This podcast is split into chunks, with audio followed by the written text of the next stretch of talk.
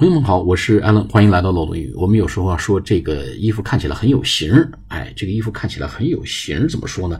形状是 shape，s h a p e，shape 啊，it's well in shape，well in shape，哎，这个衣服看起来很有型儿，well in shape。比如说我们说 the jacket looks well in shape，啊，这个夹夹克看起来很有型啊，或者说 the T-shirt looks well in shape。 啊，the coat 这个大衣 looks well in shape，这个大衣看起来很有型。我们说 it looks well in shape on you，啊，这个衣服你穿起来看起来很有型。